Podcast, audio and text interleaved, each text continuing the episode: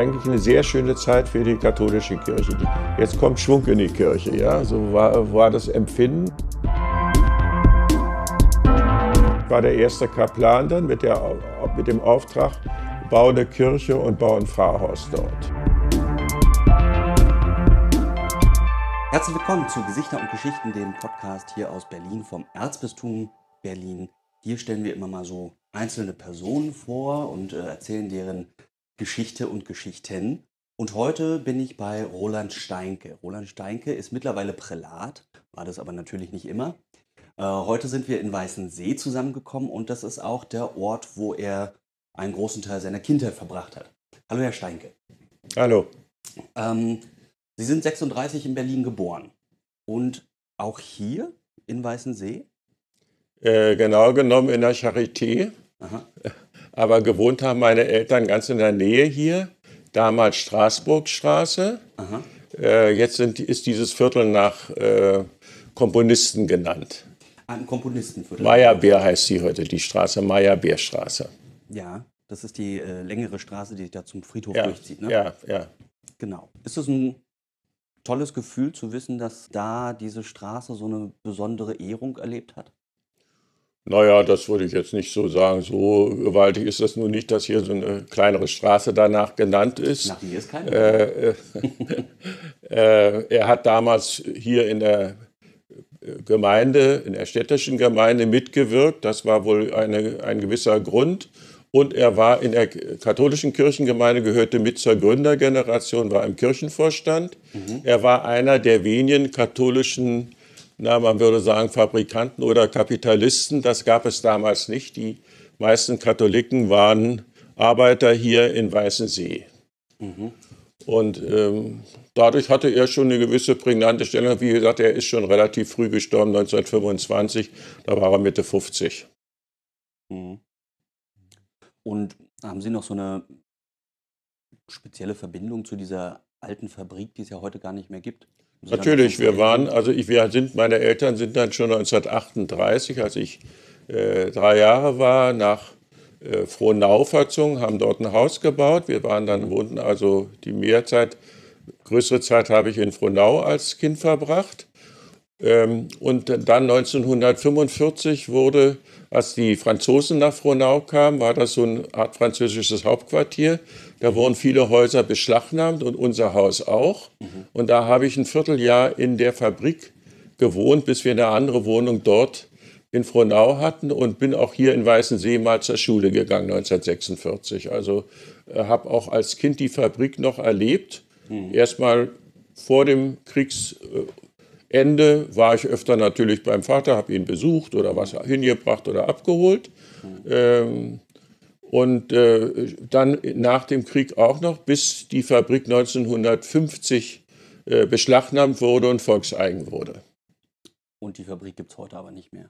Die, die gab es dann bis 1989 unter VEB, Fischverarbeitung. Okay. Und dann sind die, wie jetzt viele VEB-Betriebe, gegangen ist, untergegangen. Also war, stand das Gebäude leer und dann hat es Jahrzehnte gedauert, bis sozusagen die Erben dieses Gebäude übernehmen konnten. Und das ist äh, verkauft worden und inzwischen sind da Wohnungen drin. Sehr schön. Und der, ein Teil ist der grüne Hering, ein Spielplatz für Kinder. Ah ja, der grüne Hering, den werde ich mir mal anschauen. Gehen wir noch mal ein bisschen zurück in Ihre Kindheit. Sie hatten fünf Geschwister, haben Sie erzählt? Ja. Zwei Schwestern? Drei Schwestern und zwei Brüder. Drei Schwestern und zwei Brüder. Wie war das mit fünf weiteren Geschwistern, also zu sechst, äh, in Frohnau bei den Eltern zu leben und gleichzeitig diese Fabrik zu haben und äh, katholisch zu sein im äh, protestantischen Berlin? Hatte man das gespürt in der Roten Frontstadt? Oder haben Sie das gar nicht wahrgenommen? Also ähm, es war natürlich ein gewisses materiell abgesichertes Leben. Ein Unternehmer oder wenn es auch eine kleinere Fabrik ja war, so mit etwa 100 Mitarbeitern, äh, Betrieb, Mittelbetrieb, äh, war das materiell abgesichert. Und die äh, große Familie habe ich immer als Gewinn oder als Geschenk betrachtet. Das war also eigentlich schön. Und wir hatten eine sehr aktive ist bis heute St. Hildegard-Gemeinde in Frohnau, katholische Gemeinde, auch damals schon, mhm. äh, mit einem sehr aktiven Pfarrer, Pfarrer Felix Krajewski, mhm. der die Gemeinde von Anfang an über viele Jahrzehnte geführt hat. Und äh, das war eigentlich für mich ein äh, sehr guter Rückhalt, auch im Glauben. Ja. Und nun ist ja dann kurz nachdem Sie geboren wurden, äh, der Krieg auch ausgebrochen und da war es ja üblich, Kinder auch aufs Land zu verschicken. Hatten Sie dieses Schicksal auch?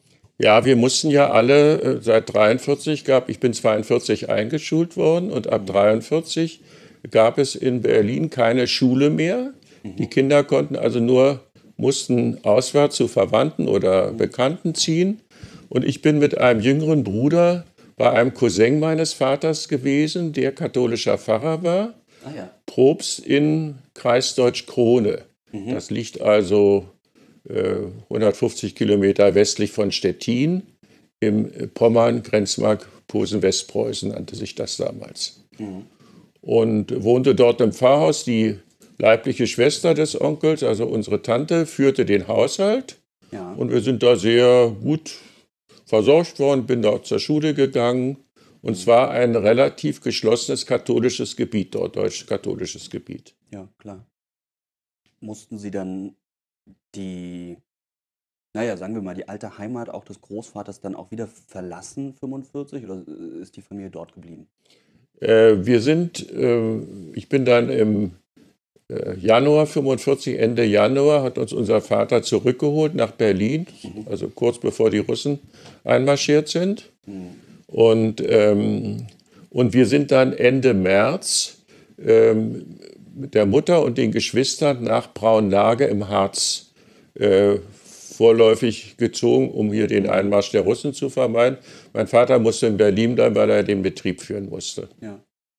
Also von dem Einmarsch an sich haben Sie anscheinend gar nicht so viel Nein, nein ich habe den, den Einmarsch der Amerikaner, es war noch ziemlich umkämpft da im Harz, als die. Amerikaner kamen, weil äh, die Braunlage liegt ziemlich im Hochharz, mhm. Also dann nachher im westlichen Teil, also zu Braunschweig.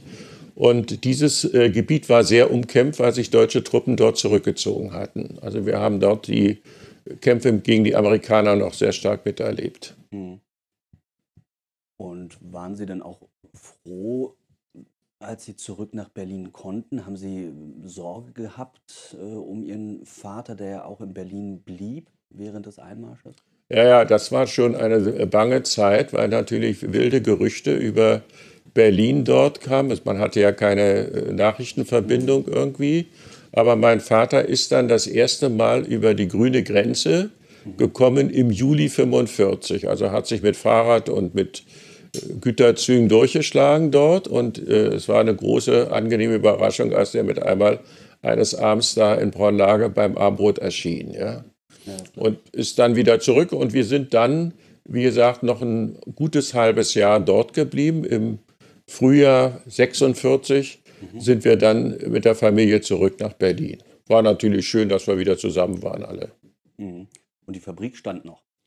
Die Fabrik stand, war natürlich teilweise beschädigt, lief auch dann nach 45 wieder gut, weil natürlich die Russen interessiert waren, die Lebensmittelversorgung für sich und die Bevölkerung. Äh, und wir haben da russischen Lachs verarbeitet, sibirischen Lachs, kann ich mich erinnern. Äh, und dann auch Gemüse aus dem Oderbruch und so. Also alle möglichen Lebensmittel, die dann damals benötigt wurden. Also die Fabrik lief dann wieder. Mhm. Und Sie haben gerade erzählt, Sie haben dann noch da gewohnt oder waren Sie dann schon in Frohnau wieder? Nein, wir sind, also als wir zurückkamen, war wie gesagt unser Haus von den französischen, mhm. äh, also von französischen Besatzungsmacht besetzt als Wohnquartier ja. und blieb auch bis 54, nachher aber auf richtig gemietet. Ja. Die, äh, und wir sind dann, haben eine Mietswo Mietshaus, erst eine Mietswohnung und dann ein ganzes Haus dort in Frohnau mieten können äh, an einem anderen äh, Teil von Frohnau, was also von Franzosen nicht besetzt war. Mhm. Und wie war das mit der Schule?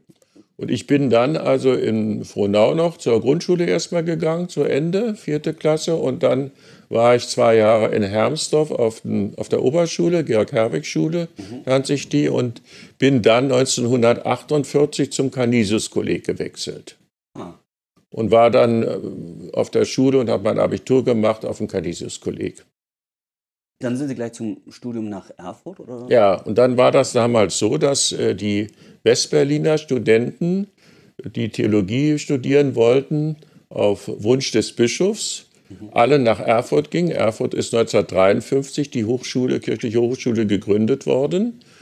Und äh, mit der Begründung, mit der berechtigten Begründung des Bischofs, er wollte äh, die Theologen alle äh, also wollte sein, frei sein in der Besetzung, wo er sie hinschickt, den Ostteil oder Westteil des Bistums. Das Bistum war ja geteilt, Ostberlin und Brandenburg im Osten und äh, Westberlin, also jetzt als freie Stadt.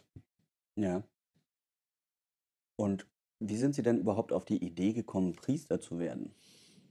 Naja, also ich, da sind sicherlich eine ganze Reihe Quellen. Also eine Quelle war natürlich, dass die Familie katholisch war und praktizierte. Ich habe ja schon gesagt, von dem aktiven Gemeindeleben zu Hause und ja. in Frohnau und in der Familie.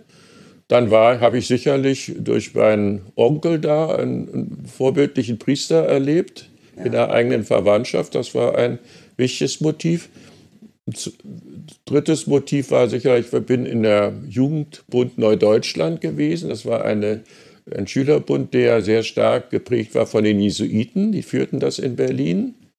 Und äh, wir hatten eine eigene Gruppe in Frohnau, wo ich dann auch aktiv mitgemacht habe. Mhm. Der Gemeinde Frohnau. Und sicherlich in einem Moment war auch das Canisius-Kolleg.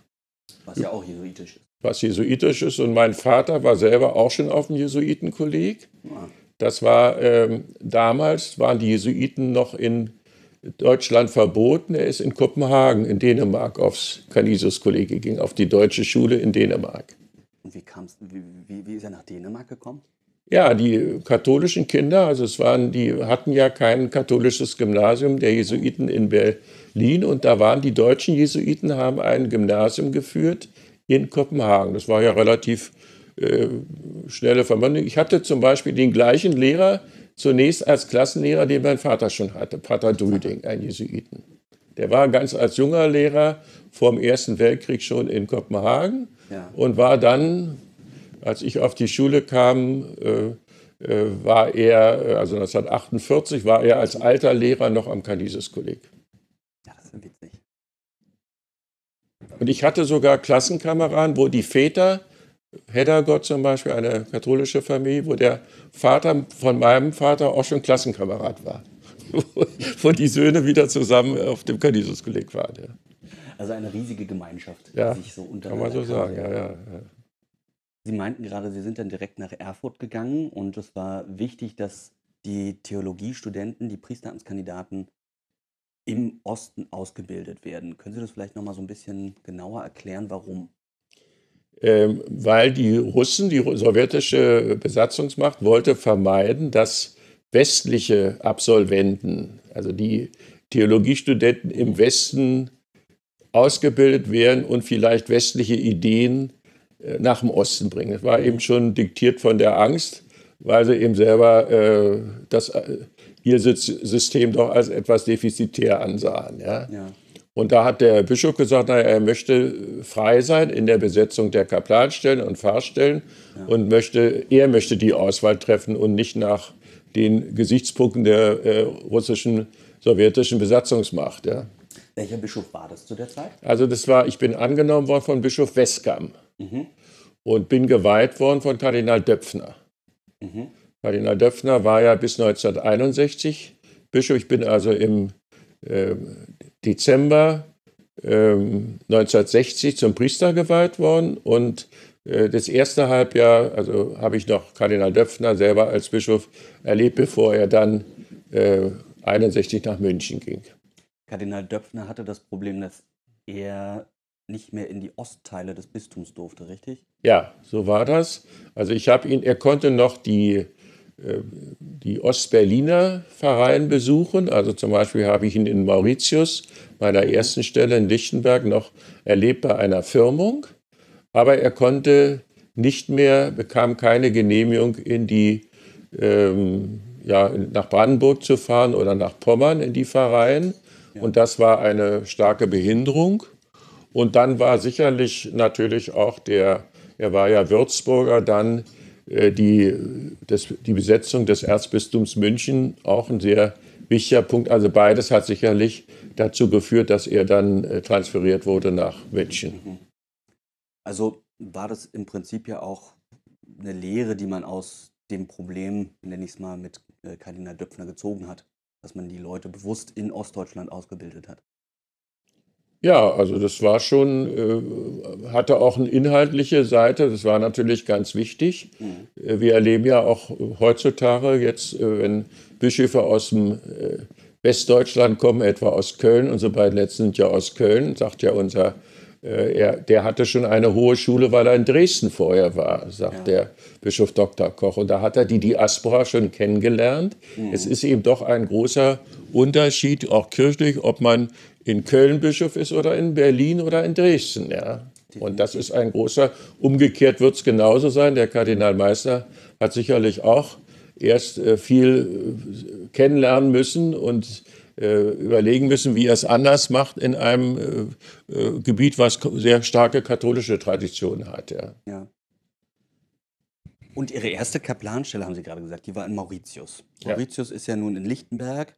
Ähm, die Kirche, wenn man sie kennt, ist heute zumindest, na, ich sag mal, eingemauert von Plattenbauten, sodass man sie auch ja nicht äh, von der Paradestrecke sehen konnte oder gar von der S-Bahn. Ähm, war das damals auch schon so? Nein, das war noch nicht so. Also das ist ja richtig bemerkt. Das ist ja erst später in den 70er Jahren, als diese Bauten dort und 80er Jahren gebaut wurden, hat man natürlich tatsächlich offenbar ab absichtlich die Kirche einbauen wollen, in der Hoffnung, die erledigt sich von alleine mal und die können sie dann später abreißen. Hat ist Gott sei Dank nicht so gekommen. Hat ja. nicht geklappt. Hat nicht geklappt. Nein, damals war noch die Mauritiuskirche war ja sehr stark zerbombt, also das kann man sich heute gar nicht mehr so vorstellen, waren ja sehr viele äh, Bauten in der Umgebung eben im Krieg äh, zerstört. Ja, ja. Und die Kirche war relativ frei sichtbar. Mhm. Und äh, das war eine der größten Pfarreien in Ostberlin schon damals, mhm. äh, mit Pfarrer und zwei Kaplänen, manchmal sogar drei Kapläne vor mir. Also in meiner Zeit waren noch zwei Kapläne. Und äh, gab es einen Jungs- und einen Mädchenkaplan, so wurde das. Äh, man erbte dann die Gruppen da und den Unterricht. Es gab ja noch den Religionsunterricht auch in der Schule. Ja. Und äh, eine Stunde in der Gemeinde. Äh, und äh, das war eine sehr schöne Arbeit. Ich war unter Pfarrer Dudek dort mhm. Äh, und habe immer also mehrere Mitkapläne dann nacheinander auch gehabt. Und Sie waren Jungs- oder Mädchenkaplan? Ich war Mädchenkaplan und hatte den Oberschulunterricht für beide. Mhm. Ja, also das war auch so eine Tradition. Man übernahm dann auch Gruppen, also gab es Schwesternkreise und äh, Familienkreise und so weiter. Und dann über mein Vorgänger war äh, Kaplan Masiak. Und mein Nachfolger war Kaplan Spors. War das ein Unterschied, die Mädchen zu führen als die Jungs oder? Ja, also da muss man, naja, das, äh, also der Unterricht, Religionsunterricht und so, das war gemischt, also da war das ah. ja nicht die Trennung, aber bei der, bei der Jugendarbeit mhm. musste man sich schon erstmal drauf einstellen. Ich hatte ja nur drei Schwestern, konnte ja, hatte ja von der Familie schon ein bisschen äh, Erfahrung, wie man mit dem anderen Geschlecht umgehen muss, ja. Und ähm, ja, das war aber eigentlich sehr harmonisch und schön, also das habe ich eigentlich in schöner Erinnerung, ja. Nun bin ich ja noch ein bisschen äh, jünger als Sie und habe die vorkonziliarische Zeit ja nicht miterlebt. War das üblich, dass man äh, einen Jungs- und einen Mädchenkaplan hatte oder war das eine besondere Sache dort? Also das wird in großen Vereinen ähnlich gewesen sein. Hm. Das gab es dann gewisse Traditionen. Ähm, also das war jetzt nicht ausgesprochen vorkonziliar, aber ich habe natürlich tatsächlich die, die meisten Jahre in Mauritius hatte ich zum Beispiel vor der Liturgiereform, es war noch mhm. die Messform in der alten Form. Äh, ich habe ja dann das Konzil da noch parallel miterlebt, Johannes den 23. und die ersten Änderungen auch in der Liturgie mit dem Brevier in deutscher Sprache, ja. mit der äh, Messreform auch in der Volkssprache und die Neugestaltung, wir stehen jetzt gerade vor Ostern, also die ganze Karliturgie war ja, ja, wurde neu gefasst. Also es gab schon beträchtliche Veränderungen, ja. Wie haben die Gläubigen das damals so erlebt? Haben die das äh, als was Tolles erlebt oder gab Ja, es mehr Meckerer? nein, die haben das als was Tolles erlebt. Und die, es war überhaupt in der Kirche eine richtige Aufbruchsstimmung. Das war also, es war eigentlich eine sehr schöne Zeit für die katholische Kirche. Die Kirche war auch beachtet, also im, in der Öffentlichkeit. Auch Dieser. Johannes der 23. Das wurde wohl jetzt also, jetzt kommt Schwung in die Kirche, ja. So war, war das Empfinden und wir waren alle sehr stolz. Es war ja vorher schon gerade in Deutschland starke Bemühungen um eine Reform der Kirche, auch gerade in der Liturgie und im Kirchbau. Äh, gab es ja schon eine Bewegung, die war schon 50 Jahre alt, mit deutschen Schott und Bomben und Messbücher, also wie man versucht hatte, Teile doch wenigstens äh, der, dem Volk zugänglich zu machen. Also das war eine sehr schöne äh, und habe ich also als eine sehr schöne Zeit in Erinnerung, diese Konzilzeit. Können Sie vielleicht noch ein bisschen er- erzählen, wie sich die Kirche, die Mauritiuskirche, dann auch ähm, ja, gewandelt hat? Also im Äußeren? Also die muss ja anders ausgesehen haben. Es muss einen Hochaltar gegeben hat, haben, den gibt es heute nicht mehr. Ähm, können Sie die vielleicht so ein bisschen mal beschreiben? Naja, also es war ein, innen war diese Kirche, äh, die ist ja, hatte mehrere Epochen, wo sie gebaut wurde. Also sie ist äh, entstanden so in der Mitte des äh, 19. Jahrhunderts, äh, so 1870 Ja, so. genau. Der erste Pfarrer Kuhborn, ein Luxemburger, der dort war. Und dann äh, ist die nochmal angebaut worden, was so vorne, die, heute diesen Altarraum, dieses, dieser, dieser Bau, der ist später noch um die Jahrhundertwende dazugekommen, weil die äh, Gemeinde aus allen Nähten platz- platzte. Es waren über 20.000 Katholiken dort. Ah ja. Und die hatten einfach keinen Platz. Sie muss, die Kirche musste erweitert werden. ja. Und ich habe dann Vorkonsuljahr war natürlich, man zelebrierte zum Kreuz hin, also nicht zum Volk hin. Und es gab eine Kanzel, die vorne, eine Holzkanzel mit vielen Holzfiguren. Ähm, und der Pfarrer Dudek war Oberschleser, der war eigentlich traditionell geprägter Pfarrer. Ja. Ähm, aber diese Reform äh, hat er ein bisschen zu radikal da im Bau durchgeführt. Ja. Also das haben ihm dann irgendwelche Leute geraten, ja, du musst jetzt den Altar umdrehen und die Kanzel kannst du abreißen und die brauchen wir nicht mehr, wir brauchen dann Ambo. Und äh, hat das, ist da also nicht sehr gut beraten gewesen. Und äh, spätere Pfarrer, jetzt der jetzt hier zum Beispiel Uni Zarzong, hat sehr viel Mühe aufgewandt, manches Alte wieder dort zu restaurieren und reinzubringen. Also das haben die Leute damals zum Teil nicht verstanden, diese, diese Umbauten. Also das ist in anderen Gemeinden geschickter gelaufen, zum Beispiel meine Heimatgemeinde ist auch Frohnau sehr schön da, aber da hat der, lebte der alte Pfarrer noch, der verstand sich mit seinem Nachfolger Höfig sehr gut und die haben sozusagen alle alten Elemente wieder irgendwie mit in dem Neubau verwendet, sodass also eine Kontinuität da war. ja. Und äh, das ist da leider in Mauritius, äh, also der war schlecht beraten. Eigentlich war er da kein, kein äh, äh, Bilderstürmer, ja, wenn man das mal so sagen will, der Pfarrer Dudek, sondern ist ihm ja, schlechte Beratung gewesen. Ja. Verstehe. Welche Stelle war dann als nächstes als Kaplan dran? Und dann war ich in Ludwigsfelde. Ludwigsfelde war, äh, für die Jüngeren muss man das sagen, die, äh, da wurde der Einheitslastwagen der DDR gebaut, ein Fünftonner W50. Aha. Und das bedeutet, es war also ein Industriestandort zwischen Berlin und Potsdam, im Süden von Berlin, wo in, der, in den 30er und 40er Jahren äh, Mercedes äh, Autowerk hatte und Flugzeugmotoren zum Teil gebaut wurden. Ja. Und äh, das hat dann die DDR umgestaltet äh, in diesen Lastwagenbau und da zogen viele Leute nach Ludwigsfelde oder wurden angesiedelt. Und die Gemeinde hatte praktisch kein Pfarrhaus und keine Kirche. Und da wurde ich, war ein älterer Pfarrer, lieber Mitbruder, Pfarrer Firlein, Schlesier. Äh, Der war natürlich da etwas überfordert jetzt mit den Bauaufgaben und äh, mit der Organisation. Und der bekam, ich war der erste Kaplan dann mit, der, mit dem Auftrag, bau eine Kirche und bau ein Pfarrhaus dort. Als Kaplan. Als Kaplan, ja. Also der Pfarrer war jetzt nicht mehr in der Lage zu, der war an die 70 und äh, war auch kein so praktischer Mensch, der also mit dem Bau. Er war allerdings, was also un, äh, ungewöhnlich war, er hatte schon eine Menge Geld gespart. Mhm. Er war, lebte sehr sparsam und es waren damals 150.000 Ostmark oder so. Also für so eine kleine Gemeinde, also schon ein sehr schöner Kirchbaufonds. Und warum war das ungewöhnlich? Äh, was, was soll ungewöhnlich gewesen sein? Äh, Geld zu sparen. Nein, aber normalerweise waren die Gemeinden immer defizitär in der Diaspora. Ach so. Also zum Beispiel hatte er die Sitte, dass beim, nach dem Religionsunterricht mhm. die Kinder immer ein Diaspora-Opfer gaben. Was ist ein Diaspora-Opfer? Ein Diaspora-Opfer war, dass er äh, sammelte für den Kirchbau.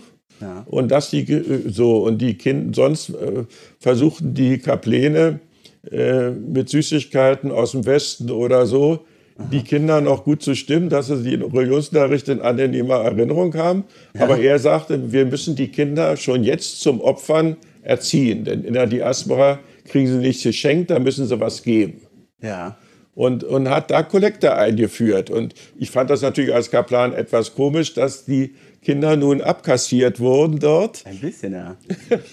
Aber er hatte natürlich den Grundzug schon. Äh, also es ist in der Diaspora muss, müssen die Leute sich dran gewöhnen. Ja. Äh, da müssen sie eben Opfer bringen, wenn sie zur Kirche gehen oder Religionsunterricht haben wollen, müssen sie sich selber mit einsetzen. Da ja. fliegen die Tauben nicht ins Gebraten in den Mund. Ja? ja. So, und ähm, das war natürlich für ein Ordinariat erstaunlich, dass nur so eine kleine Gemeinde, mhm. die eigentlich von Zuschuss lebt, nun schon ein äh, Sparfonds hatte für ihre Bauten. Ja. ja. Und nun war ja damals das, die Schwierigkeit, äh, wir bekamen ja keine, man nannte das Baukapazität. Also die Firmen waren bewirtschaftet vom Staat und bauten nur Armeebauten und Staatssicherheit und ja. äh, noch äh, bestenfalls Produktionsstätten mhm. äh, oder gelenkter Wohnungsbau. Aber für die Gemeindebauten war nichts übrig. Und da mussten die Leute Feierabendarbeit machen, das, so hieß das damals. Also äh, privat, wenn sie eine Laube sich bauen wollten oder was muss oder ein Haus, mussten sie privat bauen, also selber ran mit Freunden und Verwandten. Und so musste das organisiert werden für den Kirchbau und das Pfarrhaus, mhm. dass die Gemeinde selber am Sonnabend Arbeitseinsätze macht. Das Sonntag haben wir nicht gearbeitet, aber Sonnabend, ja stelle ich mir sehr ja, gemeinschaftsstiftend sogar vor. War es auch. Es war also ganz, das war der Nebenzweck dabei, oder ich sage mal, Sie haben mit Recht weisen darauf hin, es war eigentlich sogar das Wichtigste, dass die Gemeinde natürlich durch so eine Aufgabe zusammenwächst. Das waren ja, ja fast alles junge Leute, Facharbeiter. Und ähm, dann gab es ein paar Fachmänner, Maurer und so, die wir ranholten, die also aus, aus der Nachbargemeinde, aus äh, Teltow zum Beispiel, rangeholt wurden. Das war dann mein erster Akt am Sonntagmorgen, dass ich die mit dem Auto zusammenfuhr und ja. Herbrachte. Und äh, die bekamen dann auch ein kleines Honorar. Mhm. Äh, aber die anderen von der Gemeinde arbeiteten umsonst. Die kamen dorthin. Ja. Musste man erstmal mit den Frauen sprechen, dass sie überhaupt zu Hause weggelassen werden. Ja. Das war schon der erste, zweite wichtige Akt, den man, und dass die Frauen mitmachten, die brachten dann zum Teil Mittag dahin.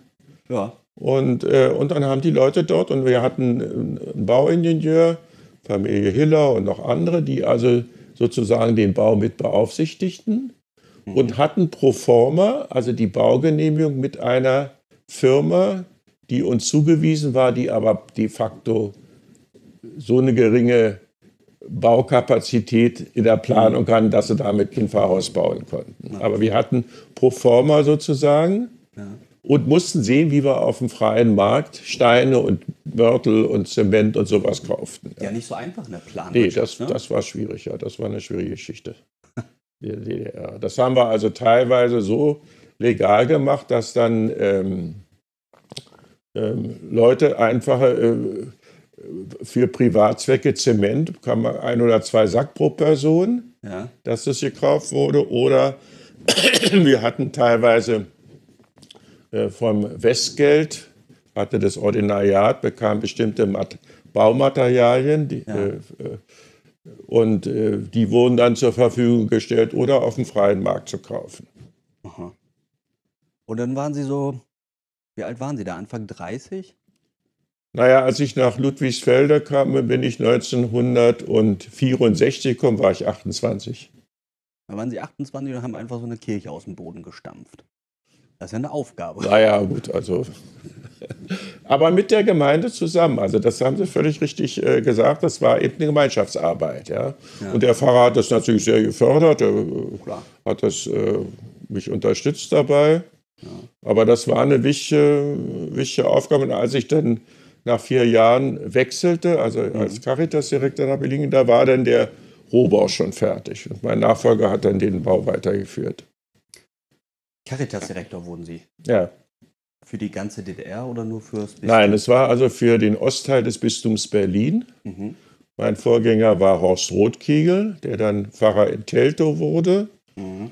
Und ähm, ich war dann für Ost, es gab ja alles bis auf den Bischof getrennt für Ost und West damals. Es war alles doppelt, Caritas-Direktor, äh, Ost-West, Generalvikar Ost-West. Ja und zwei Caritasverbände, zwei Ordinariate, zwei Kirchenzeitungen und so weiter. Aber es war ein Bistum. Ein Bistum ein Berlin. Bischof. Ja.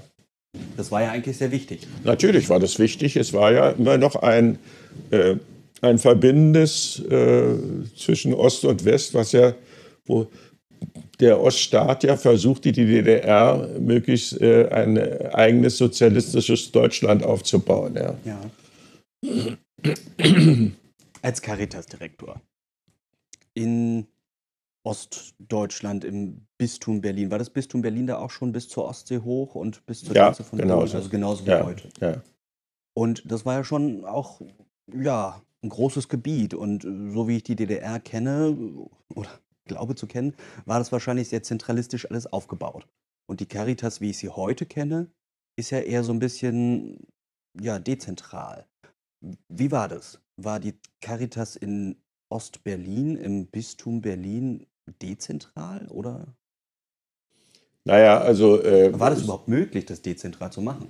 Also erstmal war die Caritas anders als heute, ja keine Staat, keine Verbandseinrichtung. Heute ist die Caritas äh, hat eine Doppelstruktur. Es ist einerseits die kirchliche Arbeitsstelle des Bischofs mhm. oder des Bistums für die soziale Seite und Aufgabe der Kirche. Ja. Und gleichzeitig ist es heute ein Verband mit Gremien, Wahl, Wahlmanieren sozusagen, wie ein ja. Verband äh, in Deutschland aufgestellt ist. Also mit, mit Vereinsmeierei.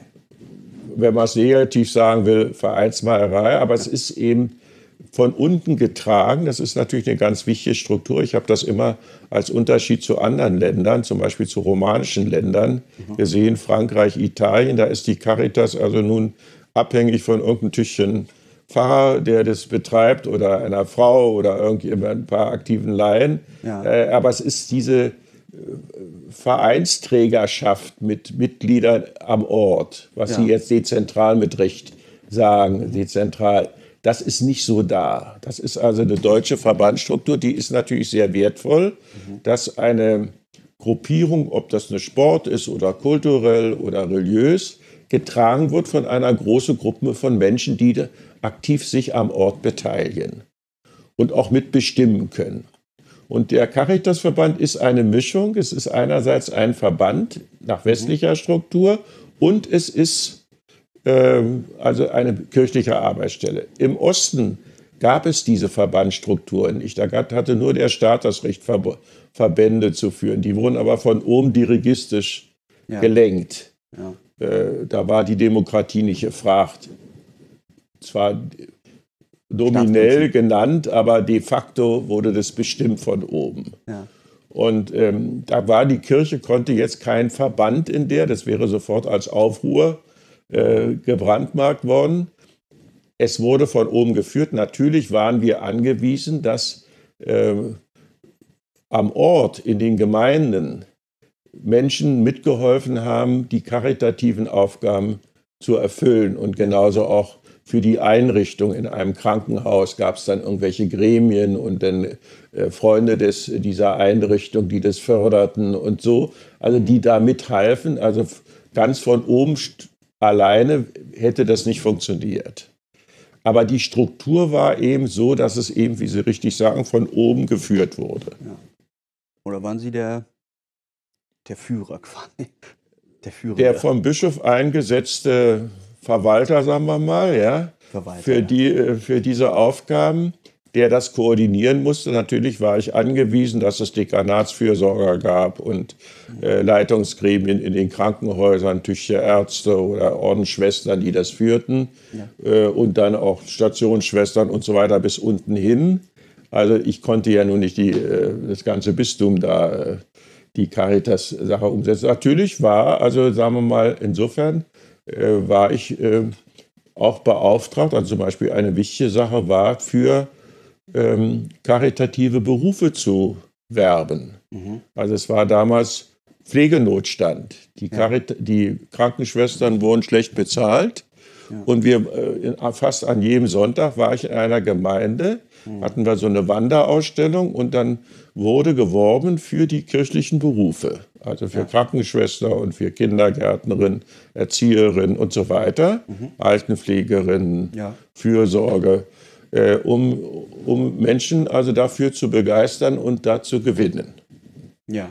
Also es war eine Sache. Die zweite Sache war Finanzen. Hat es geklappt, die Leute dafür zu gewinnen? Ja, also es waren, wir hatten ja eine Reihe von großen Krankenpflegeschulen, kirchlichen ja. Schulen, also hier die großen Häuser, mhm. Potsdam, Berlin, Hedwigs Krankenhaus, ja. Antonius Krankenhaus gab es eine Krankenpflegeschule. Wir hatten Kindergärtnerinnen-Seminare in Michendorf und Berlin. Wir hatten äh, Altenpflegeausbildung, Fürsorgeausbildung in Magdeburg. Was heißt Fürsorge? Fürsorge sind Sozialarbeiter. Ah ja, okay. Also und Arbeiterinnen muss man mal sagen, sozial, also es waren immer Männer und Frauen natürlich. Ja. Auf der anderen Seite frage ich mich in einem Land äh, wie der DDR, die sich ja sozialistisch nannte, da sollte es doch eigentlich diese Probleme gar nicht geben, dass man Sozialarbeiter bräuchte. Ähm, hatten Sie viel zu tun? Ähm, Sie meinen, warum sollte man die nicht brauchen? Weil die Gesellschaft so perfekt ist, dass keine Sozialarbeit notwendig ist, ja?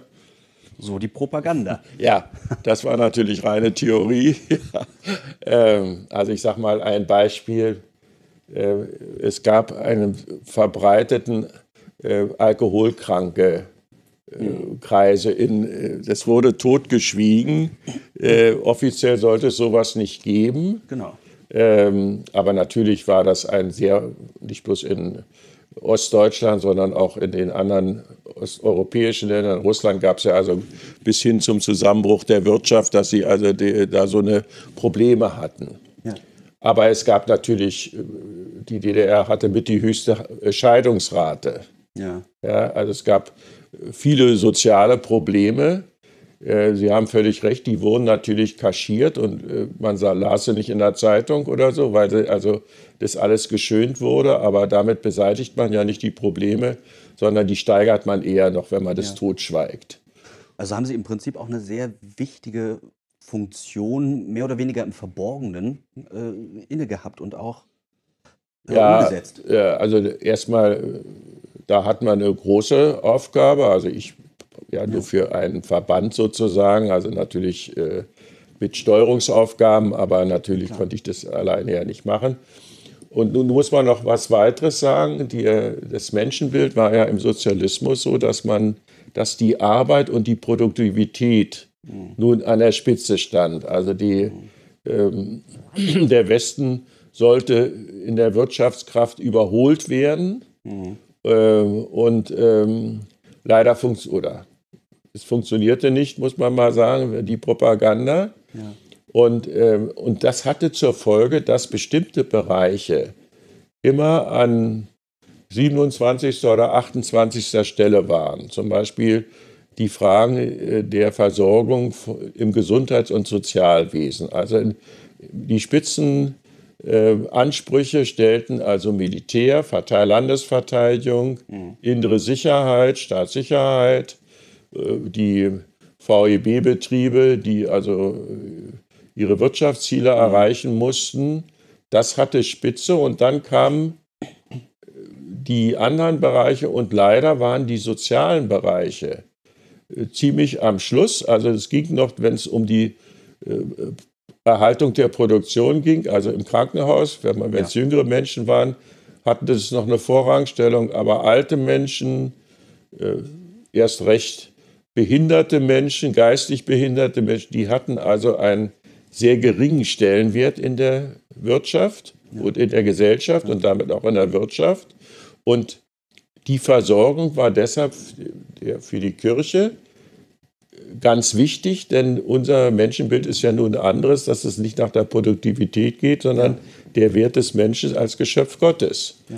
Und da hat der Behinderte nun genauso Ansprüche wie der, der vielleicht eine Arbeitskanone ist und da ja. Normbrecher ist. Ja? Und ähm, also daraus ergaben sich natürlich auch für die Kirche wichtige Aufgaben, dass sie Zeichen setzte, zum Beispiel bei behinderten Menschen ja. und geistig behinderten Menschen, was der Staat ja dann noch so äh, verstärkte, dass er sagte, naja, aus den Leuten können wir ja nicht mehr rausholen, äh, die interessieren uns nicht so. Ja? Und wenn die Kirche so eine Arbeit machte, war das natürlich auch in der Gesellschaft ein ganz wichtiges Zeugnis, ja, dass äh, man sich genauso um solche Menschen kümmert und auch äh, Kraft und Geld einsetzt. Ja. War das dann auch von, von der DDR-Führung ja, anerkannt oder war das mehr so, ja, die machen das da und wir kümmern uns nicht drum? Nein, also äh, sagen wir mal, die besseren Leute dort, ja. äh, die haben das durchaus anerkannt. Also ich muss sowieso sagen, ich habe äh, auch bei dem Bau in Ludwigsfelde und später immer auch solche Leute getroffen, mhm. die das still gefördert haben. Ah, ja. Nicht? Also äh, man muss da auch äh, sich hüten, so schwarz-weiß zu sagen, dass die Genossen waren eben alle äh, da so eingeschwommen. Es war ja so die Überzeugungskraft äh, des Kommunismus war ja auch begrenzt. Es waren ja viele Leute da im Apparat, äh, die äh, still mit den Opponenten sympathisierten, ja, und ja. die unterstützten. Ja. Also das, das war immer zu spüren. Also da würde ich sagen, und die, Ihre Frage, also die haben, da haben wir eigentlich immer auch in diesem Bereich, da gab es ja zum Beispiel Ärzte oder Klinikdirektoren, die, denen das auch ein inneres Anliegen war, diesen behinderten Menschen zu helfen. Und die haben dann unsere Einrichtung auch direkt gefördert. Ja. Mhm. Also sowas gab es auch. Sind Sie ein bisschen mit Wehmut gegangen, als Sie ins Ordinariat gehen mussten? Ähm, ja, muss ich sagen. Also ich war ja dann noch äh, später dann, äh, das war eine Wahlfunktion im Deutschen Caritasverband, also die Leit Leiter der, der Zentralstelle der Caritas in der DDR, ja. hier in Berlin von äh, 73 bis 82. Ja. Äh, das war dann noch die äh, Zwischenzeit, das war in der großen Hamburger Straße, da in der Nähe vom Hedwigs Krankenhaus. Das war eine Wahlfunktion. Ähm, da unterstand ich dem Vorsitzenden der Bischofskonferenz, Kardinal ähm, Bengsch und dann später Meißner. Mhm. Ähm, und das wurde jeweils auf, ich glaube, sechs Jahre immer von den Diözesan-Caritas-Direktoren in der DDR äh, der gewählt. Mhm. Und da habe ich zwei Perioden, äh, äh war ich äh, Caritas-Direktor und Leiter des DCV, ehe ich dann Generalvikar wurde. Ja. Und das war schon ein, das, da habe ich sehr gerne in dieser Tätigkeit, war ich da äh, tätig. Das habe ich schon bedauert, aber na gut, es ist ja nun der Gang der Dinge, dass man auch verschiedene Aufgaben dann wahrnimmt. Ja. ja. Und jetzt bin ich in der äh, Vorbereitung natürlich äh, ein bisschen auf eine kleine Räuberpistole gestoßen. Sie waren äh, mitbeschuldigt des Devisenvergehens. Mhm. Wie ja. muss ich mir das vorstellen? Was war da? Ähm, es war ähm, natürlich die Frage immer der Finanzierung dieser ganzen Aktivitäten. Die Caritas konnte ja im Grunde genommen nur die einfachen, sagen wir mal, die einfachen Tätigkeiten aus eigener Kraft finanzieren, mhm. ähm, Ausbildungsanstalten, größere Investitionen in Krankenhäusern, Pflegeheimen mhm. wurden nicht vom Staat oder der staatlichen Versicherung finanziert, mussten mit kirchlichen Mitteln aufgebracht werden. Ja. Und dafür standen uns Gott sei Dank Spenden zur Verfügung in, aus dem Land, aber auch wichtige Hilfen äh, aus Westdeutschland. Mhm. Und dieses Geld wurde von der DDR eins zu eins transferiert oder sollte transferiert werden, also für eine Westmark eine Ostmark. Das war natürlich äh, ein Schwindel, ja. äh, wo der Staat sich bereichert hat. Der normale Wechselkurs war 1 zu 4, oder? Ganz, ganz unterschiedlich, so etwa 1 zu 3, 1 zu 4. Also das konnte man ja sehen, wenn man westliche Waren im Osten kaufen wollte. Man nannte ja diese Delikatläden, gab es, wo es die westlichen in der späteren DDR zu kaufen gab. Da war dann ein Kaffee, ein Jakobskaffee oder eine Flasche Schnaps oder Seifen oder irgendwas, die mhm. Leute Babymittel äh, kaufen wollten, viermal so teuer in, wie in Ostmark und natürlich noch von besserer Qualität. War also sehr begehrt. Also es war im Grunde genommen, mussten wir einen Teil dieses Geldes so tatsächlich transferieren. Mhm. Ein Teil konnte man noch relativ günstig, zum Beispiel die Motorisierung in der DDR war ja so, dass also Wartezeiten bis zu zehn Jahren waren mhm. für DDR-Autos. Und wenn man die in Westmark bezahlte, ja. waren die also etwa halb so teuer. Äh, also war ein Kurs von 1 zu 2 und man hatte den großen Vorteil, dass nach wenigen Monaten die Lieferung möglich war. Also ja. wenn man äh, Westmark hatte, konnte man also im Grunde genommen einen besseren Kurs erzielen, wenn man sozusagen westliche Waren, also östliche Waren für Westmark ja. bezahlte. Und teilweise wurden auch Bauten so errichtet, diese Limex-Bauten. Was sind Limex-Bauten? Limex ist ein DDR-Außenhandelsunternehmen gewesen. Mhm. Da konnte man jetzt für Westmark äh, Objekte, wie man sagte, bauen, die sonst nicht genehmigt wurden. Zum Beispiel die Kirchen in Neubaugebieten. Marzahn, ja. äh, Friedrichsfelde ist so ein Biesdorf Nord bei uns. Mhm. Da wurden Leistungen und Materialien aus dem Osten für, mit Westgeld bezahlt. Ja. Und dadurch äh, kam die Genehmigung aber, also was sonst die DDR verweigerte.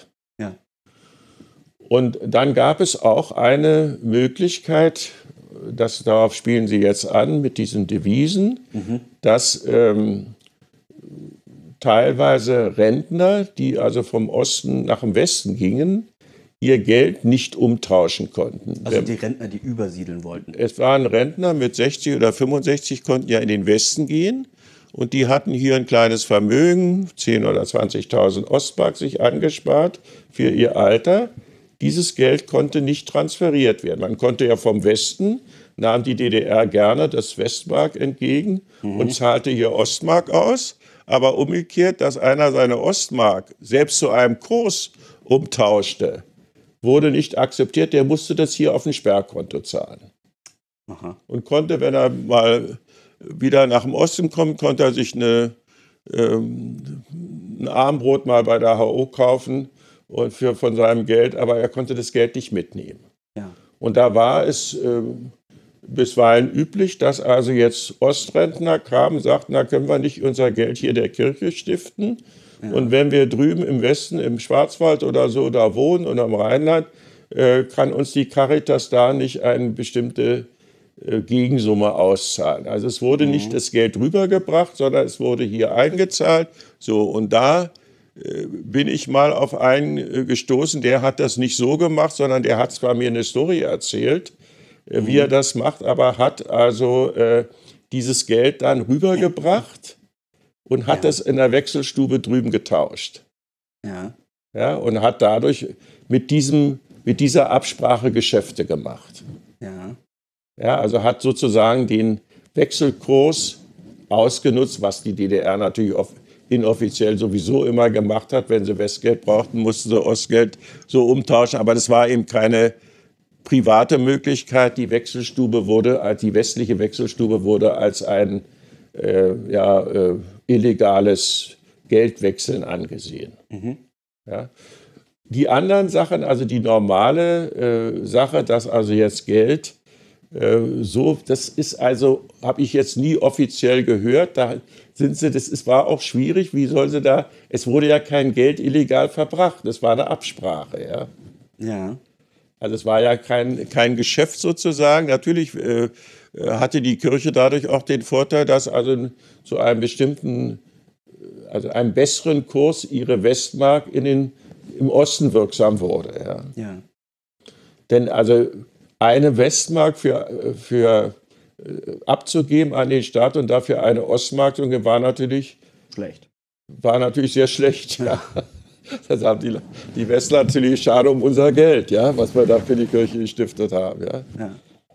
Und wie genau hat das funktioniert? Also es klingt ja ein bisschen, äh, ein bisschen schwierig zu verstehen. Sagen wir mal, Großmutter Elfriede äh, ist äh, in Ostberlin zur Caritas gegangen, hat gesagt, hier, ich äh, spende euch das. Dann hat die Caritas Ost das Geld genommen und der Caritas West in Rechnung gestellt oder ausgezahlt und über die Caritas West hat dann äh, Oma Elfriede das Geld wieder gekriegt. Nein, es war so. Also die Oma Elfriede kam und hat ihr Geld gebracht. Ja. Und dieses Geld wurde im Osten eingesetzt für Sozialbauten, also zum Beispiel Krankenhausbau oder Altersheimausbau oder so. Dann wurde, äh, war im Westen hatten wir Patenkonten, also in, der westliche Caritasverband hatte für den Caritasverband einen Betrag von 200.000 oder 500.000 oder was dort ja. aus Spendengeldern im Westen, die für den Osten gespendet waren. Ja. So und hat dann aus diesem Geld der Oma Elfriede einen bestimmten Betrag zum Lebensunterhalt in ihr neues äh, Heim im, äh, oder Zuhause im Westen überwiesen. Also es war sozusagen ein Westkonto, was wir hatten dort, worüber wir verfügen konnten. Und dann musste die entsprechende Caritasstelle, wo das war, ja. äh, informiert werden. Und die hat also einen Anspruch, einen bestimmten, die hatten im Osten äh, ihr, ihr Vermögen da oder ihren, ja. ihren Betrag gegeben und ein bestimmter Gegenbrach, wie das vereinbart war, das war auch zu den Zeiten jeweils unterschiedlich. Der Kurs war ja nicht immer einheitlich 1 zu 3 oder 1 zu 4, mal schlechter, mal besser. Mhm. Und dann ist man ein bisschen drunter geblieben. Also wir wollten ja da keine Geschäfte machen, aber jedenfalls wollten wir nicht 1 zu 1 ja, ja, das tauschen. Also jedenfalls einen besseren Kurs, 1 zu 2,5 oder 3 oder was, was. War also so, dass es auch für die Leute ganz günstig war. Ja. Und das machten natürlich die Leute, das musste, kam nicht jetzt ein freier Verkehr, sondern über eine Gemeinde kam die meistens. Also, dass mhm. der Pfarrer sagt, na, dann müsst ihr euch mal da an den Caritasverband wenden, vielleicht können die euch helfen, ja. ja. Die Leute waren natürlich sehr interessiert, denn sonst hatten sie ja gar nichts. Na ja, klar. klar. Ich also, habe hab mal miterlebt, wie ein Pfarrer das Grab in West-Berlin seiner Eltern hatte mhm. und hat eine Reise beantragt, das war in Mecklenburg. Hm. Der war so ein bisschen witzig. Ist da zur Polizei gegangen, hat gesagt, ja, er möchte einen Pass nach Westberlin. Aber so, wie kommen Sie denn darauf? Sie sind doch noch ja nicht 65. Da sagt er, ich, äh, können Sie denn die, ich habe also das Grab meiner Mutter in Wilmersdorf mhm. und äh, ich habe keine Westmark, ich kann es nicht bezahlen. Also entweder transferieren Sie mir meine Ostmark in Westmark, dass ich die Pfle Grabpflege mache, mhm. oder ich muss da hinreisen, es selber machen. Ja. ja, und da haben die ein bisschen dumm geguckt. Ja, eine Westmark können wir Ihnen nicht geben. Ja. Er sagte, lassen Sie mich doch hinfahren, dann pflege ich das Grab da. Fahre ich mal runter, der war, saß in Müritz, mhm. da in Waren, in Müritz da. Mhm. Und ähm, ja, da waren sie völlig verblüfft. Und der hat es dann richtig schriftlich verfolgt und hat Eingaben gemacht und so. So ein starkes Stück, man kann nicht mal das Grab seiner Mutter pflegen hier, ja. Äh, ja, na, wieso denn? Dann hat er immer so dieses, dann geben Sie mit Tauschen noch um. Wenn ich äh, meine Ostmark äh, umtausche, geht aber nicht. Mhm. Ja, dann lassen Sie mich hinfahren. Ja, das geht auch nicht. Ja.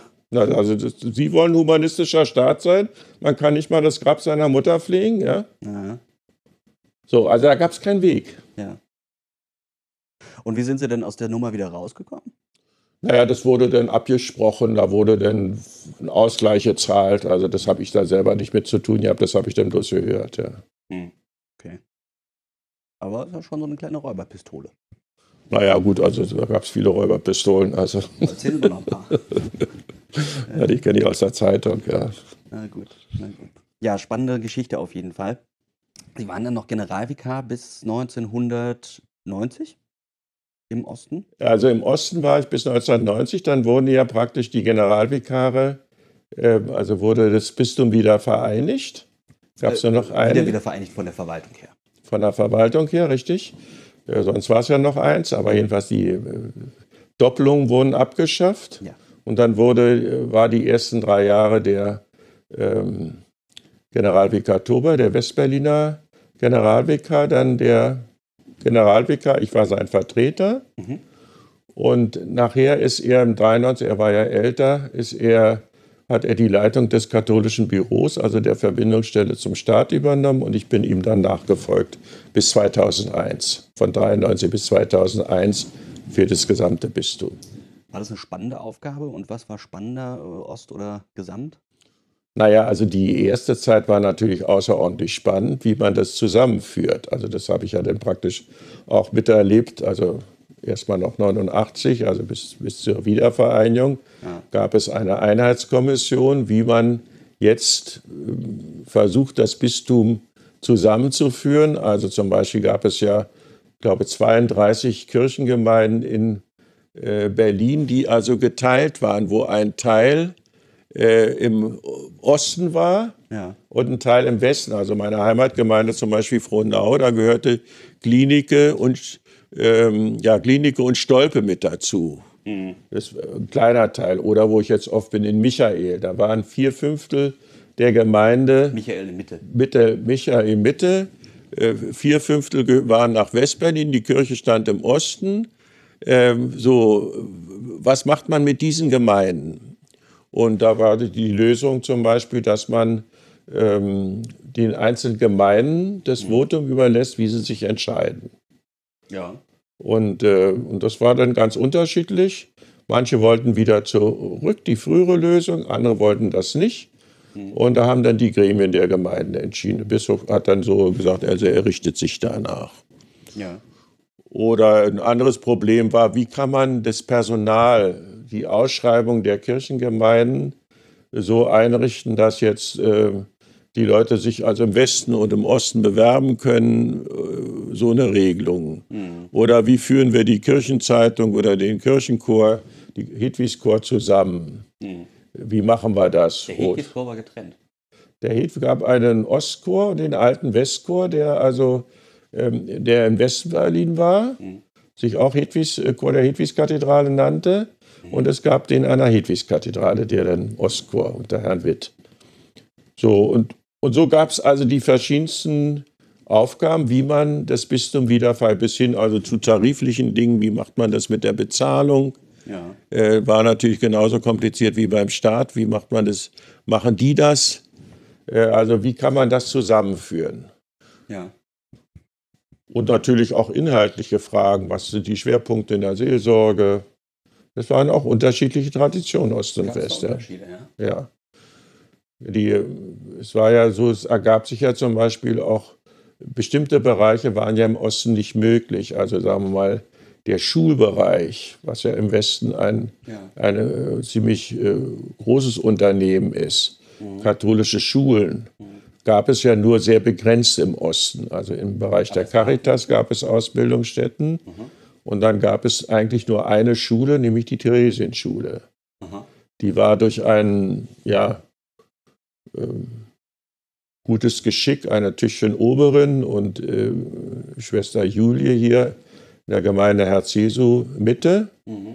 die mit den Russen gute Verbindungen hatte, Aha. war die äh, als Opfer des Faschismus anerkannt worden und diese Schule durfte, war in der Nazizeit geschlossen worden, äh, durfte bleiben. Und später war es so, der Kardinal Bengsch war da Religionslehrer als Kaplan von Herz Jesu. Ah. Und der hatte nun wieder äh, auch eine sehr gute Draht da zu der Schule. Und ja. dann wurde das doch als ähm, nach feindlicher Akt gegen den Bischof gesehen, wenn man diese Schule jetzt zumacht. Ja. ja. Also sagen wir mal, es war eine Sondersituation. Also Schulen mussten neu gegründet werden im Osten. Mhm. Und wie macht, fängt man das an? Ja. ja. Und ähm, Pressearbeit, Rundfunkarbeit war natürlich im Osten fast nicht möglich, nur ganz begrenzt. Mhm. War eine neue Aufgabe. Wie, wie arbeite ich mit den Parteien und der Regierung zusammen als Kirche? War natürlich eine ganz neue Situation für den ja. Osten. Ja. Also da, da gab es schon viele Felder, die neu waren. Mhm. Sie haben gerade gesagt, äh, Gemeinden mussten zusammengelegt werden. Aber natürlich auch Ihre alte Leidenschaft, die Caritas, musste auch zusammengeführt werden. Ja, das war äh, relativ schwierig. Wir haben ja vorhin schon mal äh, so drüber gesprochen, dass die mhm. Struktur unterschiedlich ist. das war natürlich jetzt auch, äh, kam zusätzlich dazu. Wie macht man das? Also im, im Westen gab es ja die Tradition, dass auch einzelne Länder und zum Teil Städte organisierte Caritasverband hatte. Mhm. Also hier gab es dann einen brandenburgischen Caritasverband, was es ja vorher nicht gab. Mhm. Gab es ja bloß einen Ostverband. Mhm. Und es gab einen pommerschen Caritasverband. Mhm. Natürlich angemessen auch an die Landesregierung. Es wurde ja auch im, in der Regierung die Dezentralisierung geübt. Die Länder ja. entstanden wieder. Es gab nicht mehr Bezirke, sondern Länder. Ja. Und natürlich wollte die Caritas äh, organisiert sein in dem Land. Äh, auch natürlich, weil sie äh, ein freier Sozialverband war, der auch an den Geldern, der Staat hatte ja im Westen die, das Prinzip, dass also er eigentlich nur äh, subsidiär einspringt. Das heißt, in Fällen, wo es keinen freien Träger gibt, ja. dass er Aufgaben übernimmt, war ja eine völlig andere Konstruktion als im Osten, wo ja. prinzipiell der Staat alles macht und nur wenn noch was übrig bleibt, was er nicht machen will, fiel es auf die anderen. Ja. So, das musste jetzt alles neu und da gab es schon äh, Schwierigkeiten. Da kam allerdings auch noch ein bisschen persönliches Pech dazu, dass der Westberliner Tüche Caritas Direktor Hubert Pohl krank war und über längere Zeit ausfiel. Ja. Hatte einen Herzinfarkt, was, was, also äh, war schwer krank. Und dann irgendwelche Ersatzleute äh, neu da reinkamen, die das, dem offenbar nicht so ganz gewachsen waren. Ja. Die dem nicht gewachsen waren, sagen Sie ist die Caritas dann da gegen die, gegen die Wand gefahren worden, oder? Nein, das kann man nicht sagen, aber es gab eben ähm, unterschiedliche Meinungen. Also die gute Zusammenarbeit, die wir eigentlich in der Caritas immer Ost-West kannten. Ich kannte das ja auch so, dass wir uns mit den westdeutschen äh, Diözesanen Caritas die regelmäßig trafen. Mhm. Äh, das hält bis heute an. Wir haben noch so ein, äh, so ein Treffen jedes Jahr von den ehemaligen Caritas-Direktoren, Diözesandirektoren ja. Ost-West. Ja. Ähm, Gut, das sind inzwischen alles alte Herren, aber die gestorben sind. Aber es ist immer noch ein sehr schönes Treffen. Und der, der Vorsitzende war damals der äh, Münsteraner Caritas-Direktor, der macht es heute noch so da, also Ludger Mühr. Ähm, also ähm, das war also dann ein bisschen gestört hm. durch unterschiedliche Auffassungen. Also so, so, weit war es nun nicht, dass sie sich bekämpft haben, aber hm. jeweils gab es dort eigentlich unerwartete Schwierigkeiten, hm. wo vorher eigentlich ziemliches Einvernehmen war. Also das, aber es hat sich dann alles zurechtgerüttelt, ja. Eine Frage zum Osten habe ich noch. Gab es eigentlich Priester, die das Land verlassen haben oder wollten? Also mir ist ein Fall aus dem Bistum äh, Berlin bekannt, ein Kaplan, der eine äh, Verwandte, ich glaube Schwester oder was, besucht hat im Westen. Es musste ja dann sozusagen vom Arbeitgeber äh, auch eine na, Garantie abgegeben werden, dass der wiederkam, mhm. wobei das sicherlich nun nicht so furchtbar dramatisch war für die mhm. äh, DDR-Behörden, wenn da ein Priester wegblieb, aber es war das Aber es war natürlich äh, auch innerkirchlich eine äh, Sache, dass natürlich man sich auf die Leute verlassen musste, wenn die so eine äh, Beglaubigung bekamen. Wir haben es ja auch bei Laien gehabt, zum Beispiel Ärzte, die zu Kongressen fuhren. Ja. Äh, da mussten wir, haben wir auch schon mal so einen Fall gehabt, kann ich mich erinnern, dass ein Chefarzt im Hedwigs Krankenhaus von so einem Kongress nicht zurückkam, im Westen blieb. Das war schon eine, ein ziemliches, ziemlichen Ärger den wir dann hinterher hatten, weil uns das natürlich dann vorgehalten wurde bei irgendwelchen anderen Bitten. Ja, ihr seid ja, ist ja unzuverlässig, da kann man sich ja nicht drauf verlassen. Ja, klar.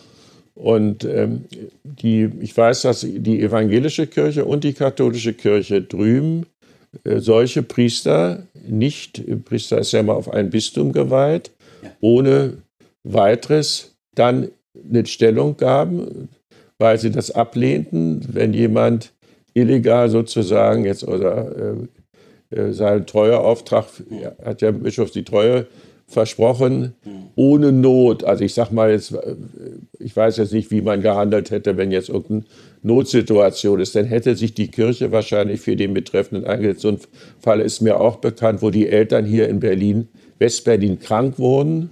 Und der Pfarrer Sohn ist das hier, der dann mal von Ostberlin rüberkam. Er selber war auch gesundheitlich angeschlagen. Und dann hat man sich dafür eingesetzt und hat auch eine Einigung mit dem Staat gekriegt, dass mhm. der zu den Eltern rüberfahren könnte, um sich um die Eltern zu kümmern. Aber das war ja in diesem Fall hier nicht der Fall. Der hat also fand den Westen doch schöner als den Osten, ja, und äh, weiß jetzt nicht, was da noch für Motive waren. Also jedenfalls war dann also erstmal eine Ablehnung der Neuanstellung. Also es war nicht so, wie der sich das vorgestellt hatte, dass er dann nur zum nächsten Bischof geht und dann mhm. eine Kaplanstelle kriegt wieder. Aber er bleibt der Priester. Er bleibt Priester, aber er hat ja keinen Anspruch auf eine Tätigkeit. Ja? Mhm.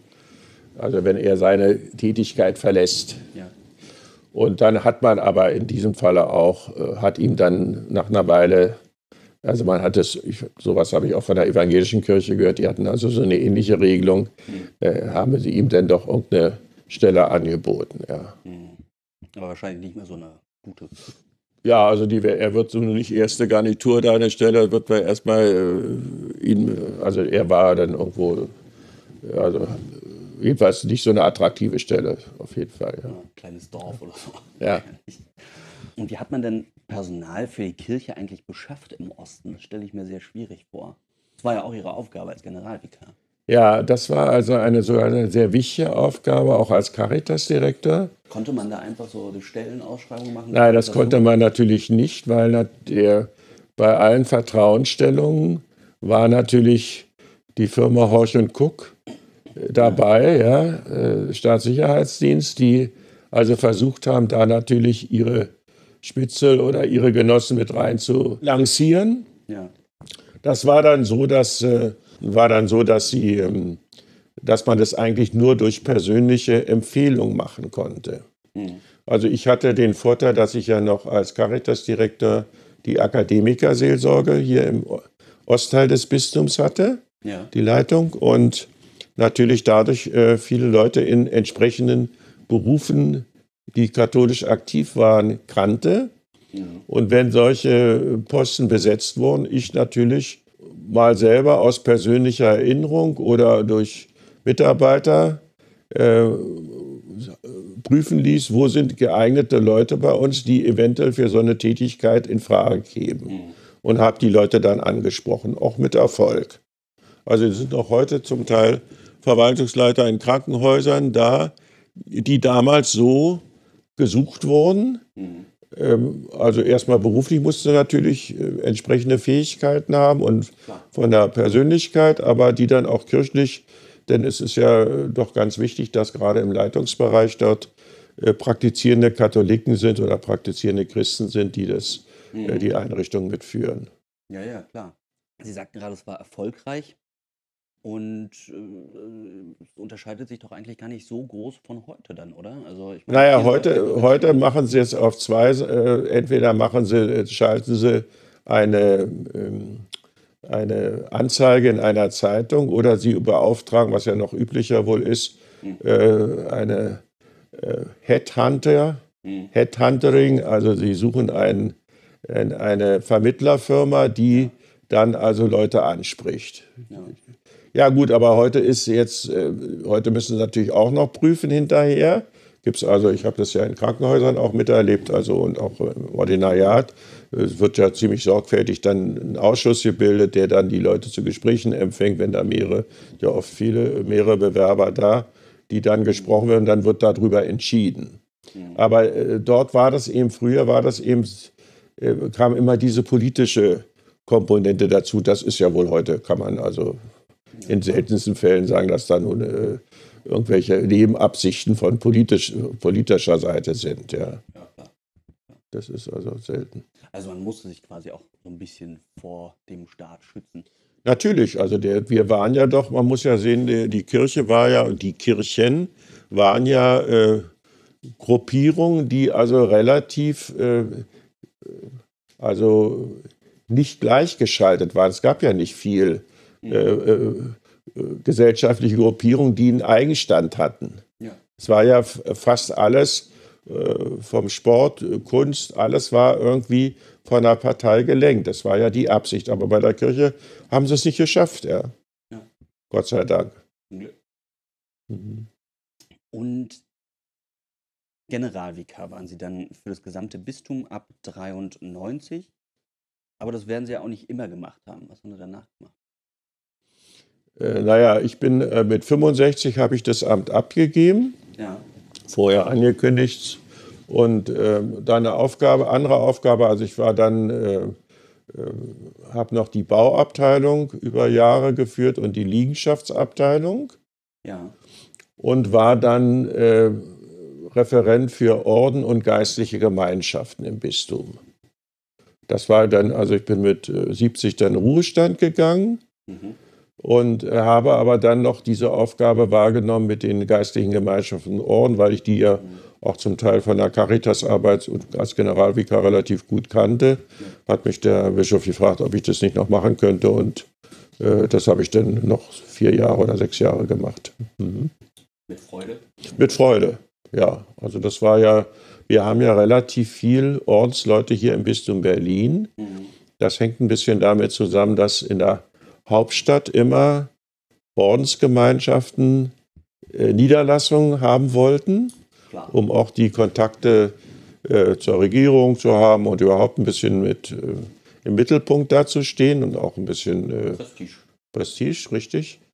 Und äh, wir hatten hier also ungefähr 100 Ordensmänner und 400 Ordensfrauen. Ach, so viele. Ja, und, äh, und wir haben also dann äh, Weiterbildungen organisiert, äh, Touren, mal äh, Wallfahrten organisiert für die Ordensstadt. Also regelmäßig gab es einen, äh, gibt es einen Beirat der Ordensfrauen, äh, die also selber ja mit beteiligt werden an diesen Aufgaben. Und bei den Männern ähnlich. Bei Männern ist es ein bisschen anders. Erstmal ist die Zahl kleiner. Und das Zweite, die sind ja mit eingebunden, auch bei den, die meisten sind ja Priester von den Ordensmännern äh, in den Dekanaten und so. Also da ist es ein bisschen äh, weniger notwendig, obwohl wir das da auch hatten. Mhm. Haben Sie dann noch irgendwelche Aufgaben im Ruhestand übernommen? Naja, ich bin regelmäßig als Priester äh, zu Vertretung, mache ich bis heute, solange ich es gesundheitlich kann. Mhm. Ähm, natürlich als Domkapitular, auch Emeritus bin ich ja mit 75 ist man äh, im Ruhestand, als, hat man also keine Wahlfunktion mehr als Domkapitular. Mhm. Was heißt Wahlfunktion? Also der Bischof wird ja nach preußischem Konkordat vom Domkapitel gewählt. Also das ist eine, ein Verfahren, was also im Konkordat geregelt ist. Mhm. Ähm, also bei uns seit Bestehen des Bistums, dass es bestimmte äh, Stellen gibt, Domkapitel mit Domprobst. Mhm. Und ähm, das, äh, es kommt eine Terna von Rom aus verschiedenen Vorschlägen, mhm. äh, ein Dreiervorschlag, und aus diesem Dreiervorschlag kann das Domkapitel den Bischof wählen. Also mhm. ich habe eine Wahl mitgemacht, damals beim Kardinal Stetzinski. Ja. Nicht die anderen, da war, war ich nicht mehr jetzt äh, ähm, im Alter. Was ist denn die Aufgabe vom Domkapitel, außer den Bischof zu wählen? Ähm, zum Beispiel die Gottesdienste einer Hedwigskathedrale. Mhm. Also da gibt es ja zwar einen Dompfarrer, der soll die Gemeinde führen, aber das Bistum hat, das äh, Domkapitel hat Aufgaben mitzuhelfen. Bei uns ist es die Hedwigskathedrale, also jetzt zum Beispiel äh, morgen früh habe ich die Messe in der Kathedrale ja. und an Sonntagen bin ich oft dort. Dann gibt es die zweite Kirche, die noch zur Kathedrale gehört, ist die Michaelskirche. Mhm. Die haben seit zehn Jahren da keinen Pfarrer mehr, also sind dann äh, hängt damit die Versorgung dran. Da haben wir uns als Kapitel verpflichtet. Und dann bin ich als Priester nun also auch in Gemeinden auswärts. Also Weihnachten bin ich die letzten Jahre immer in, auf Rügen gewesen zur Aushilfe da, weil der Pfarrer dann bei solchen Festen da Schwierigkeiten hatte. Ich bin 20 Jahre nach Hoppenwalde früher gefahren, Ostern und Weihnachten. Wo ist denn Hoppenwalde? Hoppenwalde ist bei Öckermünde. Ja. Wo ist Öckermünde? Am Öckermünder, am Stettiner Haff, also im Nordosten des Bistums. Ja, ja, und da sind eben oft mehrere Pfarreien, wo dann bei Festtagen immer die Schwierigkeit ist, dass der Pfarrer nicht Doppelung oder Dreifach dort halten kann und dass er dann noch eine Aushilfe braucht. Und dann bin ich 14 Tagen, glaube ich, bin ich in Brise lang und im Piesental und also fahre auch nach auswärts irgendwie ähm, wo jetzt irgendwie mich, jetzt im Sommer habe ich, bin ich einmal in Brandenburg, einmal in Rathenow und Premnitz. Äh, so, also, äh, da ich noch ein Auto habe und fahren kann, äh, ist, sind auch die Pfarreien draußen möglich. Ja. Aber Sie haben nicht mehr den Trabant von früher. Den Trabant habe ich nicht und auch nicht mehr den Wartburg, sondern jetzt habe ich einen Peugeot. Sehr bodenständig, ein Peugeot. Ja, ja. Wie war es denn für Sie? Also, wenn ich mir vorstelle, ich würde Priester werden wollen, Mhm. dann würde ich mir das ja eher so vorstellen, ich habe da eine Pfarrei, die ich leite. Ich habe eine Kirche, ich habe eine Gemeinde und äh, ich mache da meine Messen und mache die Seelsorge. Nur hatten Sie das ja gar nicht wirklich, außer zur, Kapla zur Kaplanszeit. Bedauern Sie das ein bisschen, dass Sie keine Pfarrei hatten? Naja, also erstmal habe ich zweimal drei Jahre als Kaplan verbracht. Also sechs, die ersten sechs Jahre waren so. Dann war ein ziemlicher Umbruch äh, als Caritas-Direktor. Ähm, und dann bin ich mal beim Kardinal Bengsch gewesen und habe gesagt, ob ich das nicht, ich würde das schaffen, auch eine kleine Pfarrei noch zu machen.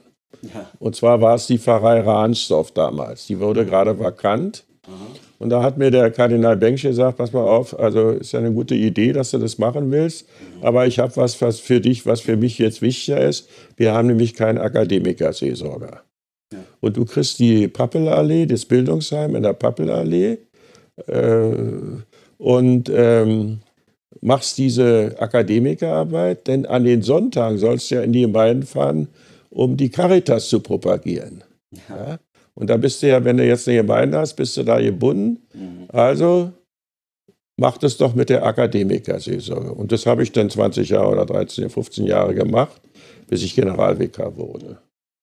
Also Sie wollten schon ganz gerne eine Pfarrei haben. Natürlich wollte ich, das war das Normale. Also ich meine, der Schnitt war für mich, also als ich von äh, Ludwigsfelde wegkam, ja noch mitten, also ich war ja da bloß drei Jahre, also noch relativ gerade erst richtig eingearbeitet, ja.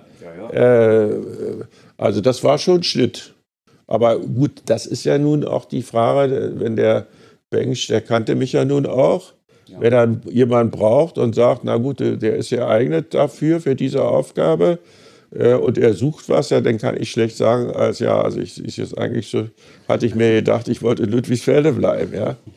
Also das ist, äh, da ist man ja nun dann gefordert, gut, als jüngerer Mensch ist es auch alles noch ein bisschen leichter. Wenn man älter wird, wird es immer schwieriger mit dem Wechsel, ja. Sie haben, Sie haben ja eine Familie, also eine ziemlich große, sogar in Form von vielen Geschwistern, und, aber Sie haben ja nie eine eigene Familie gehabt. Finden Sie das schlimm? Oder war das Na, schlimm, würde ich, schlimm ist nicht, aber es ist schon ein Defizit, muss ich auch sagen. Ja. Ja, das würde ich so empfinden. Also Sie hätten sich, Ist schon ein Opfer, ja. Sie hätten sich gerne eine Frau gewünscht. Ja, Familie, also normalerweise hätte ich natürlich eine Familie gegründet, ist klar. Also Frau und Kinder. Also jetzt nicht bloß Frau, sondern auch Kinder, ja. Das ist schon eine, ein Opfer, das würde ich schon so sagen. Aber Sie bereuen es nicht? Nein, das ist der Weg, den bin ich zufrieden, den ich gegangen bin, also das nicht. Äh, aber also wenn man das als äh, diese Frage ist schon ein, ein Defizit, Mhm. so empfinden. Bei so viel Aktivität im Beruf, bleibt denn da noch Zeit für Hobbys? Naja, also ich äh, habe schon äh, Hobby. Gestern habe ich gerade mein Hobby gefrönt. War ich nämlich mit einem Freund zusammen, Pater Schlegelberger, in Küstrin. Also ich mache gerne Touren hier, auch äh, im Lande selber jetzt, ja. Ähm, ähm, bin geschichtlich interessiert, lese eine ganze Menge Literatur, geschichtliche Sachen. Das sind so eigentlich meine Hobbys, ja. Und das haben Sie auch schon immer gemacht? Was? Das haben Sie dann auch schon immer gemacht? Immer schon gemacht, ja. Immer schon gemacht, ja, ja. Also ich gelte als relativer Experte für Brandenburg Ah, äh, und äh, kenne das also relativ gut von Touren, hm. Also Wandertouren. Wandertouren, Radfahren. Ja. Ja, Also schon ein aktiver Mensch. solange man es gesundheitlich kann. Das schaffen Sie hoffentlich noch sehr lange. Ja, hoffe ich mir auch, ja. Und ich freue mich, Sie dann auch irgendwann mal wieder in der Kathedrale sehen zu können, wenn ich mal wieder da bin. Und würde mich jetzt bei Ihnen verabschieden und Ihnen ganz herzlich für Ihre Zeit danken. Gerne. Bis zum nächsten Mal, wenn es wieder heißt, willkommen zu Gesichter und Geschichten.